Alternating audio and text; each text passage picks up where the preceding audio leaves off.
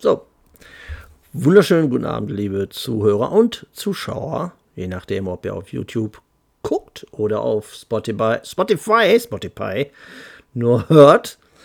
Ähm, sowohl als auch diese Zuhörer und Zuschauer möchte ich willkommen heißen. Wir haben heute wieder einen, einen denke ich mal, sehr interessanten Podcast. Der Titel Religion kann auch nicht immer Trost spenden. Question mark, Fragezeichen.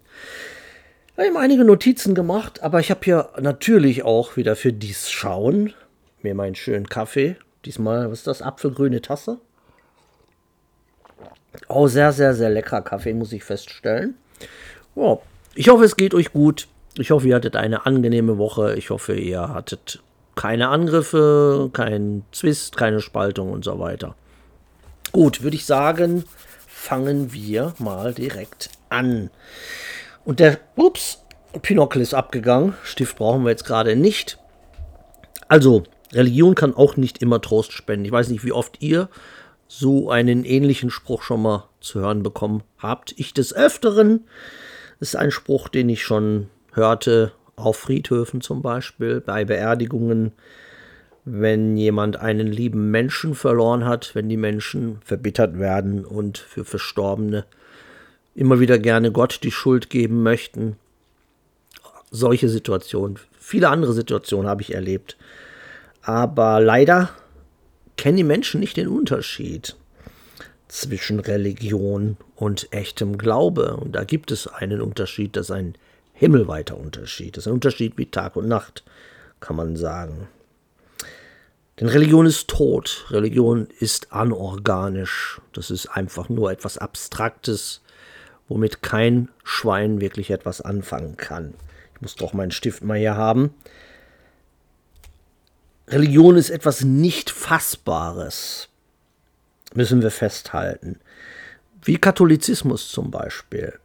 Man stellt sich einen unpersönlichen Gott vor, der irgendwie drei Köpfe hat ähm, aus drei verschiedenen Wesen besteht, die aber doch irgendwie alle drei dasselbe Wesen sind. Das ist übrigens aus der Dreieinigkeit entnommen. Das ist natürlich etwas, wie soll man mit so einem Gott eine persönliche Beziehung führen können, ist natürlich absichtlich so gemacht worden vom Vatikan, weil diese Dreieinigkeit, die gab es früher nicht. Die ist erfunden worden. Echter Glaube, der findet statt nur über Jesus Christus. Jesus Christus ist unsere Verbindung zum Vater. Ganz, ganz klar. Muss man ganz klar und deutlich immer wieder darauf hinweisen und auch darauf pochen, dass Jesus Christus die Verbindung zum Vater ist. Er hat alle Autoritäten vom Vater, von Gott, seinem Vater bekommen. Jesus ist persönlich und wir können und müssen mit ihm eine persönliche Beziehung haben. Anders geht's nicht. Nicht virtuell, etwas Virtuelles, was uns die Theologen gerne als Pflaster auf die Stirn kleben wollen und uns weismachen wollen, das wird gar nichts euch bringen. Da werdet ihr nichts weiter als im, im virtuellen Dunkeln herumtappen. Da wird sich gar nichts in eurem Innern tun. Da wird weder im Inneren eine Veränderung stattfinden, noch in eurem Äußeren. Oh, schade, man sieht gar nicht die schöne Touchlampe da hinten. Dieser Jesus Christus, der sich für uns alle zu Tode quälen ließ, der ist jedoch sehr wohl dazu in der Lage, Trost zu spenden, und zwar echten, praktischen, fühlbaren Trost zu spenden. Und ich muss ein Gleichnis oder ich muss ein bisschen weiter ausholen. Denkt zum Beispiel mal an eure Kindheit. Ihr habt euch verlaufen, seid zum Beispiel mit euren Eltern auf der Kirmes. Auf einmal seht ihr eure Eltern nicht mehr. Die sind weg. In der Menge plötzlich verschwunden. Und ihr sucht, also ihr seid klein, ihr sucht, ihr habt Angst. Ihr fangt an zu weinen. Und dann kommt eine fremde Frau, die sieht das, die sieht euch, wie ihr als kleines Kind weint. Sie hebt euch hoch, nimmt euch in den Arm und fragt, was ist denn los? Mein Kleiner, was ist los, meine Kleine? Und ihr erzählt natürlich dann, dass ihr eure Eltern aus den Augen verloren habt. Wo ist Papa, wo ist Mama? Und diese fremde Frau versucht euch erstmal zu trösten. Dieser Trost hilft euch aber in diesem Moment nichts. Denn ihr wollt Mama, ihr wollt Papa. Das ist etwas, was ihr kennt. Ihr wollt in den starken Armen eures Vaters. Ihr wollt, dass euer Vater euch in die Arme nimmt, hochhebt. Ihr wollt seinen Trost, weil ihr Papa und Mama kennt. Das ist etwas Bekanntes, etwas Greifbares als Kind. Diese fremde Frau da, die euch hochgehoben hat und die es natürlich sicherlich gut mit euch meint, die kennt ihr nicht. Ein kleines Kind kennt diese fremde Frau nicht. Und es wird fremdeln, wie man so schön sagt. Und genau das ist symbolisch der Unterschied zwischen Religion und der persönlichen Beziehung zu Jesus. Religion ist tot. Religion ist noch ferner ab wie diese fremde Frau, die euch hochhebt. Ich hätte ein anderes Beispiel nehmen sollen. Gott gibt mir gerade ein anderes Beispiel. Es ist so, als wenn ein Roboter euch hochhebt und sagt, was ist denn? Kind mit einer monotonen Stimme, das wäre ein besseres Gleichnis gewesen. Religion ist wie dieser tote, dieser tote Roboter, diese Maschine. Aber Jesus lebt. Seine Liebe lebt. Und zwar in jedem echten Christen lebt sie und wächst sie. Weil die echte Liebe und echte Beziehung zu Jesus organisch ist, wie ich immer sage, und auch ähm, einige Prediger immer wieder hervorheben. Zum Beispiel Gary Price sagt das auch immer wieder sehr gerne. Okay, er sieht es ein bisschen anders, die Sache mit dem organisch, aber bleiben wir erstmal dabei. Ich, ich sehe es halt in diesem Zusammenhang. Das Organische heißt nicht nur, dass man selber etwas tun muss, sondern ich will dieses Organische diesmal in dem Zusammenhang von Menschsein, von Lieben, von Leben zum Verständnis bringen. Ich rede hier von echter Menschlichkeit, die immer mehr verloren geht. Ich spreche nicht in diesem Moment zu diesen bösen Menschen da draußen, die über Leichen gehen, die andere verraten und verkaufen, weil ihr Ego verletzt wurde. Ich rede von den Menschen oder ich rede zu den Menschen, die doch die noch nicht verlernt haben, was man früher einmal Mensch nannte, menschlich nannte. Das, was früher einen Mensch ausgemacht hat.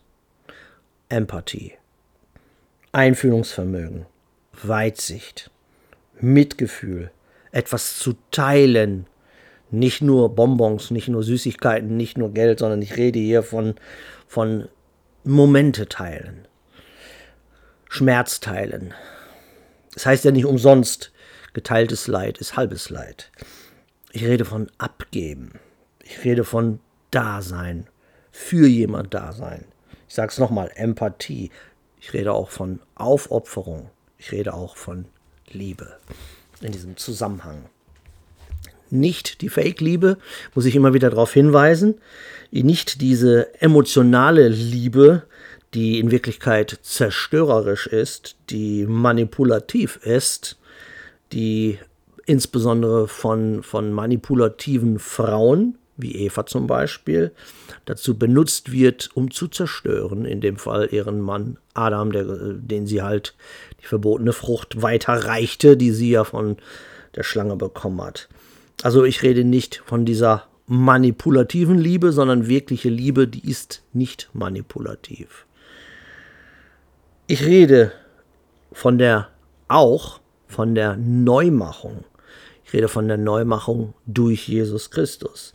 Ich rede von dem Prozess, von diesem gesamten Prozess des Neuwerdens und Neugemachtwerdens. Also was, was ist da auch wieder das Organische? Alles, was organisch ist, wächst, ändert sich. Das ist das Schöne. Und da draußen findet ebenfalls ein Prozess statt. In dieser Welt merken wir das momentan, dass dort ein Prozess stattfindet.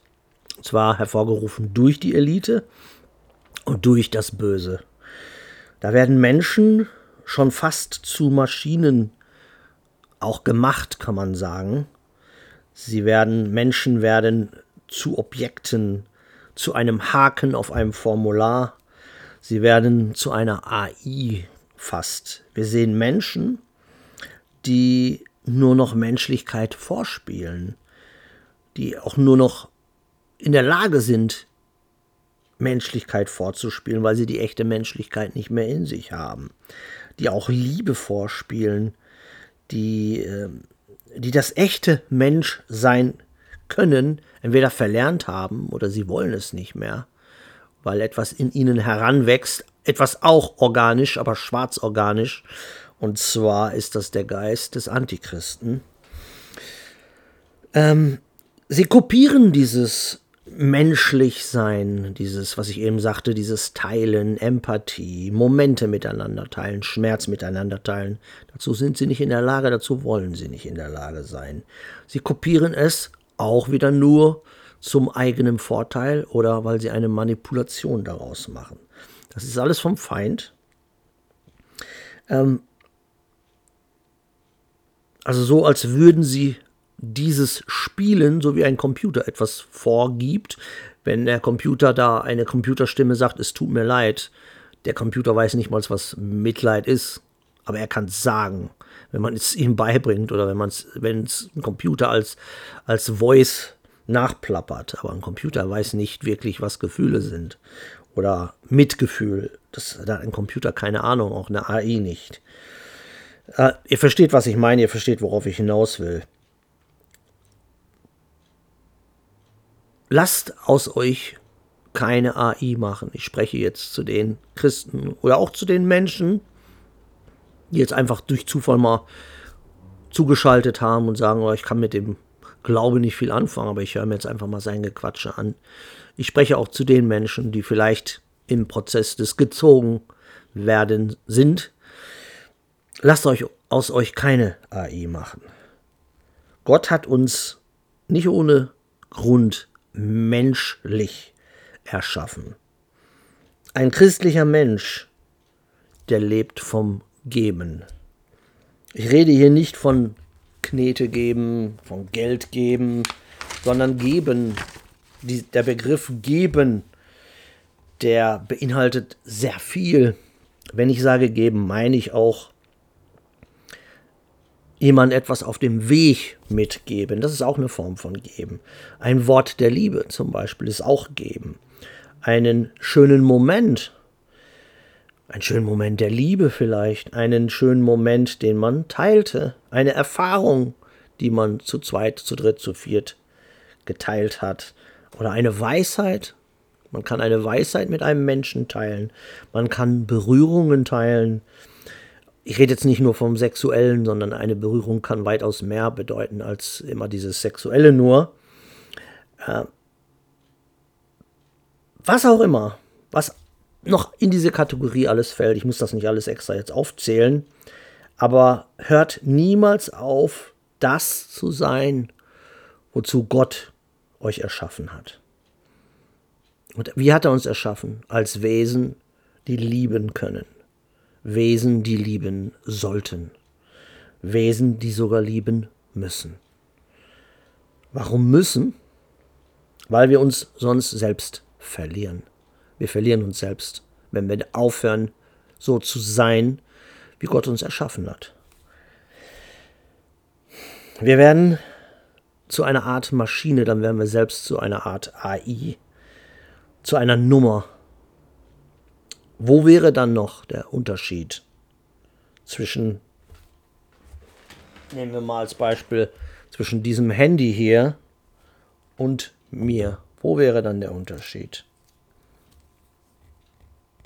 Weil ich kann, ich lebe, ich kann leben, ich kann lieben, ich kann berühren. Meine Berührung, meine Worte sollten, sollten Gottes Werkzeug sein. Trost spenden. Für jemand da zu sein. Eine Schulter anzubieten. Einfach mal so. Eine Umarmung anbieten. Ein Ohr, das wirklich zuhört, anbieten oder Verständnis entgegenbringen. All das, all diese schönen Dinge, und es sind schöne Dinge, die Gott für uns erschaffen hat. Tränen für jemanden zu vergießen, Worte auszusprechen, die etwas bedeuten, die man auch so meint, wie man sie sagt. Beispiel, schön, dass du da bist, schön, dass es dich gibt. Oder ich spüre deinen Schmerz, ich verstehe deinen Schmerz, ich teile vielleicht sogar deinen Schmerz. All das können wir, all das macht uns zu Menschen. Das ist alles eine Gabe Gottes. Die Leute sagen immer, Gott hat mich so perfekt gemacht, Gott hat mich so super gemacht. Und das ist alles Ego-Gesülze, wenn man diese Menschen mal wirklich damit konfrontiert und sagt, was sind denn deine Eigenschaften?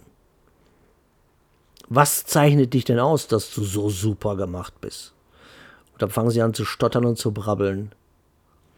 All das sollte uns super machen.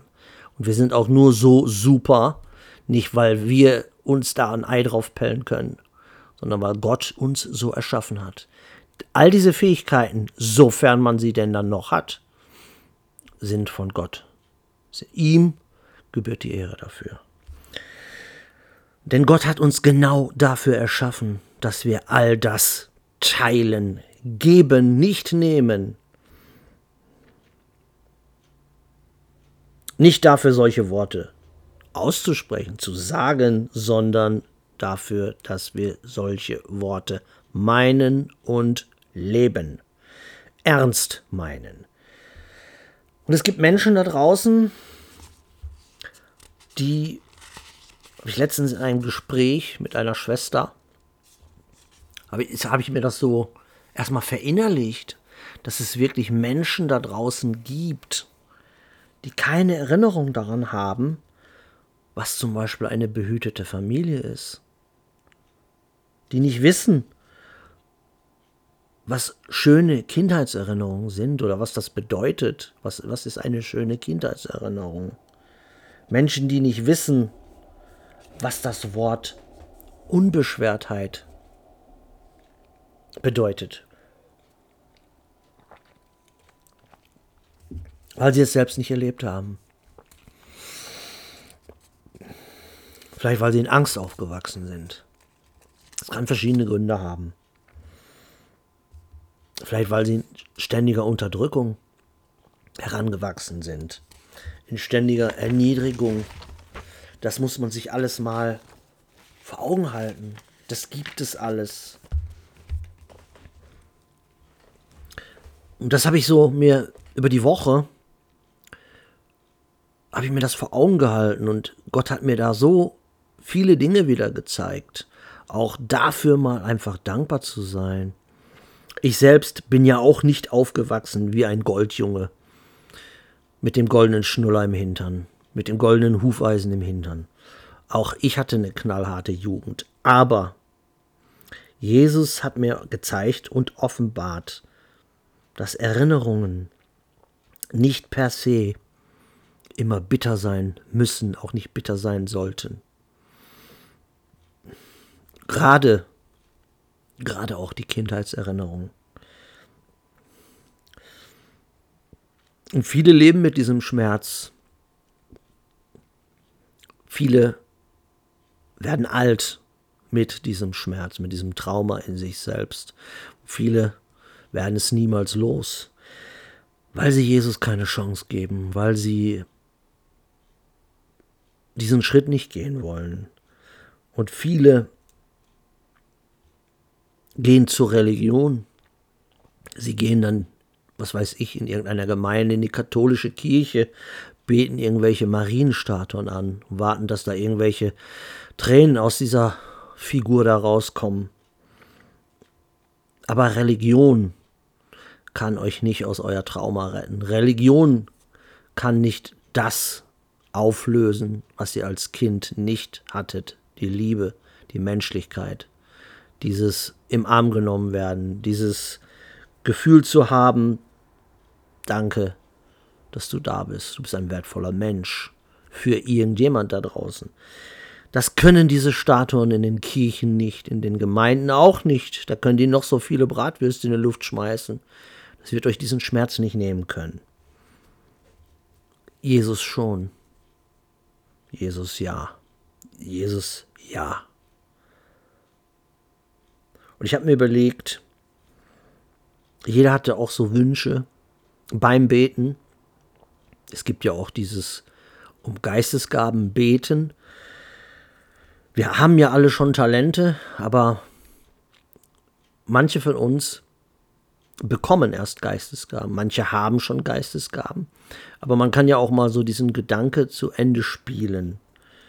Und ich habe so diese Woche ein bisschen reflektiert und mir gedacht, wenn Gott es mir, es ist nur eine Theorie, es ist einfach nur so ein Gedanke. Nagelt mich jetzt bitte nicht dran fest. Wenn Gott es mir erlauben würde, dann würde ich, was ich gerne machen würde, ich würde gerne zu jedem traumatisierten Menschen da draußen gehen. Wildfremde, ist es mir egal. Fremde, Fremde oder Freunde, wie es im Lied heißt. Einfach hingehen und Menschen Trost zu spenden, zuzusprechen, Trost zu spenden, die all das nicht hatten, die wirklich im Schmerz alt werden. Und es gibt Menschen, ihr kennt ja diesen Spruch, dass ein Gesicht eine Geschichte erzählt. Und ich, ich liebe, ich, je älter ich werde, desto mehr merkt man. Also man, man funktioniert auf einem ganz anderen Level.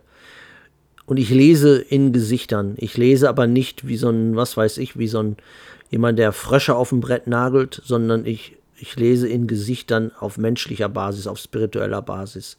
Und jedes Gesicht erzählt wirklich eine Geschichte. Jede Falte erzählt eine Geschichte. Und ich liebe es, mit alten Menschen zu reden. Insbesondere die, die wirklich viel mitgemacht haben, die auch nicht alles in den Wind gehustet haben, also die auch gelernt haben aus Erfahrungen, die Lebenserfahrung haben. Es, es, müssen nicht unbedingt nur Christen sein. Natürlich werde ich solchen Menschen im Gespräch immer sagen oder fragen, die Frage stellen, ob sie schon zu Jesus gekommen sind oder ob sie Jesus schon überhaupt schon mal eine Chance gegeben haben. Da sind die Antworten massig und mannigfaltig, die ich schon bekommen habe.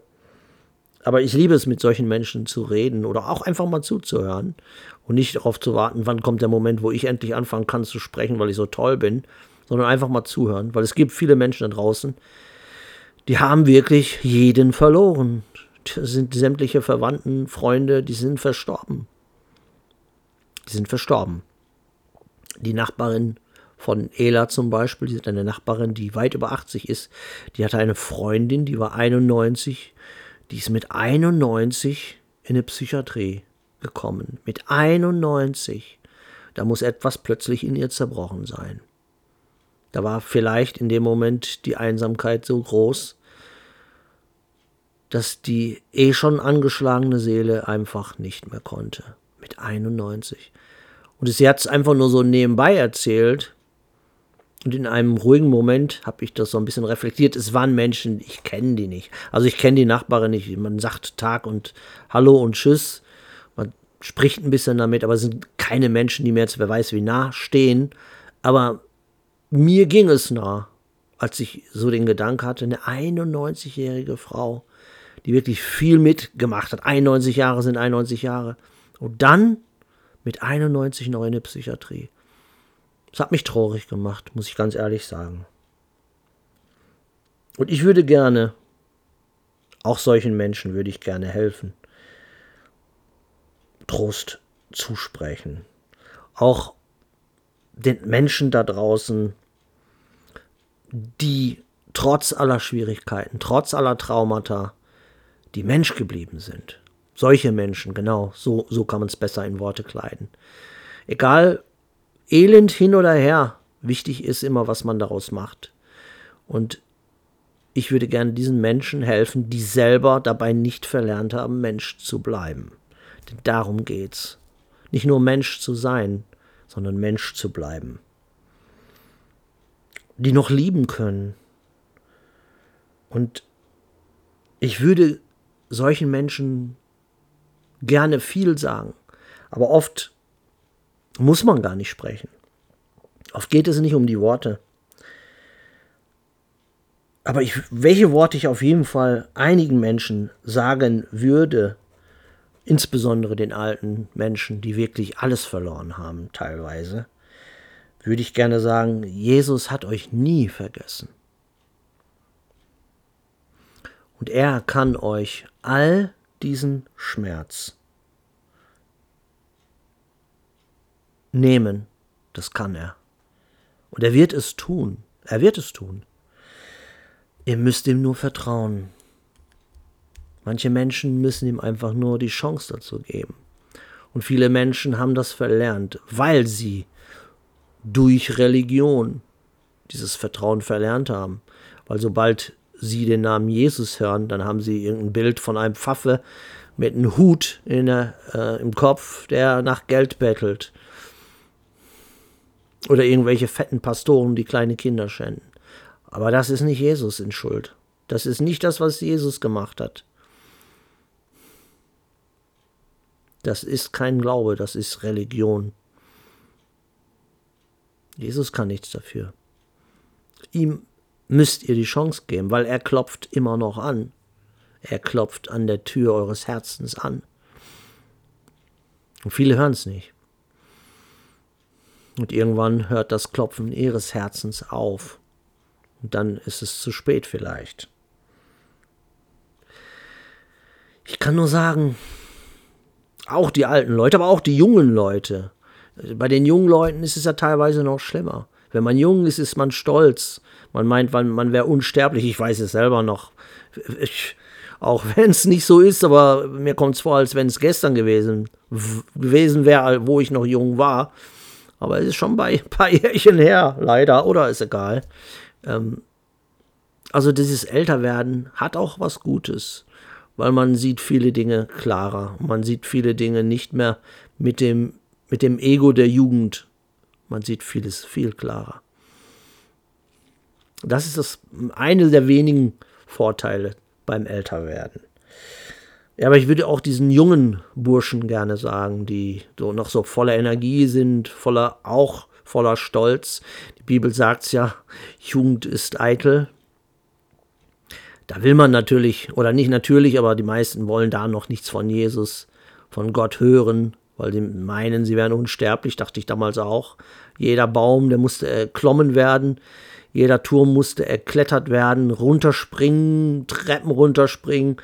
Da hat man nicht nachgefragt, ob sich der Rücken irgendwann mal bedankt dafür oder die Knie. An sowas denkt man in dem Alter nicht.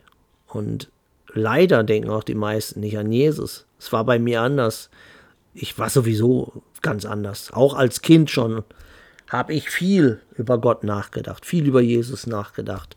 Irgendwann along the way wurde das dann immer ferner von mir und ferner und ferner. Aber ich habe, es gab eigentlich keinen Abschnitt in meinem stinkenden Leben, wo ich nicht an Gott und Jesus gedacht habe. Das war das ist auch mit eines der schönen Dinge, die ich mitnehmen werde, werde, wenn ich denn eines Tages von diesem Planeten gehen muss. Egal in was für einer Episode ich steckte in meinem Leben, in meinen 53 Jahren. Ich habe immer diesen, und damals war es ein Konflikt, heute ist es kein Konflikt mehr, heute ist es eine echte Beziehung. Damals war es ein Konflikt zwischen Gott und mir dieses, wovon ich euch erzählt habe, diese Liebes-Hass-Beziehung, die ich ja auch zu meinem Vater hatte. Logisch. Damals habe ich nicht kapiert, was dahinter steckt. Vaterfilter, ganz logisch. Aber ich habe immer drüber nachgedacht. Und ich weiß nicht, bei den meisten jungen Leuten ist es vielleicht nicht mehr so. Aber auch da können wir einen Unterschied machen. Deswegen setze ich mich mindestens ein oder zweimal die Woche, setze mich in der Stadt und suche auch das Gespräch. Auch mit Fremden, Egal ob Mann, Frau, jung, alt, mittel, Ausländer, Moslems, Andersgläubige, Inder, ist egal. Wenn ich jemanden sehe und Gott sagt mir, geh mal dahin, mache ich das. Und so kann man einen Unterschied machen. Zumindest diesen Menschen die Chance dazu geben, einmal ihnen den wirklichen Jesus nahezubringen, weil das ist ja eigentlich, wäre das die Aufgabe der Kirchen, und der Gemeinden, das machen sie aber nicht. Das Problem ist, weil sie haben ja nicht den echten Jesus, sie haben ja diese Religion nur. Und wie wollen sie denn die Leute zu Jesus bringen, wenn sie selber Jesus nicht haben? Wenn sie, Jesus ist für sie einfach eine fremde, fiktive Gestalt, wie irgendwas weiß ich, eine, eine Gestalt aus, aus, aus der Schatzinsel. Versteht ihr, was ich meine? Aber die paar echten Christen, zu denen spreche ich jetzt. Wir können einen Unterschied machen. Wir sollten auch einen Unterschied machen. In Ruhe, in Liebe den Leuten den wirklichen Jesus ans Herz zu legen, nahezubringen, zu erzählen, wie er wirklich war.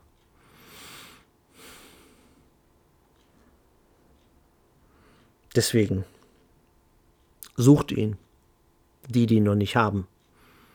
Er wartet noch auf euch, er wartet noch. Wie es so schön in der Bibel heißt, seine Hand ist noch ausgestreckt. So, das waren meine Impulse für diese Woche. Ich hoffe, dass was dabei war, ähm, womit ihr was anfangen könnt. Oder vielleicht, wenn ihr Freunde, Geschwister habt, dass ihr da vielleicht selber mal in einer kleinen Runde weiter drüber philosophiert, kann man fast sagen. Spirituell meine ich jetzt. Ja, ein kleines Gedicht möchte ich euch noch wie immer auf den Weg geben. Ganz, ganz kurzes wieder nur, aber ich finde es schön. Also mir hat es gefallen. Das geht folgendermaßen. In der Jugend ist Jungsein leicht, schwerer und schöner, wenn's Haar sich bleicht. Das hat geschrieben der Franz Horn. Ich wünsche euch einen ganz, ganz schönes Wochenende, ein Wochenende voller Erkenntnisse und spiritueller Durchbrüche. Wir sehen uns wie immer, so Gott will, nächste Woche oder vielleicht werde ich diese Woche noch ein Video auf meinem englischsprachigen Kanal machen. Ansonsten, falls Jesus nicht vorher schon wiederkommt, am Donnerstag im Livestream. Ich hab euch lieb. Und wie gesagt, wir sehen uns. Gott segne euch ganz, ganz reichlich. Bis bald. Ciao.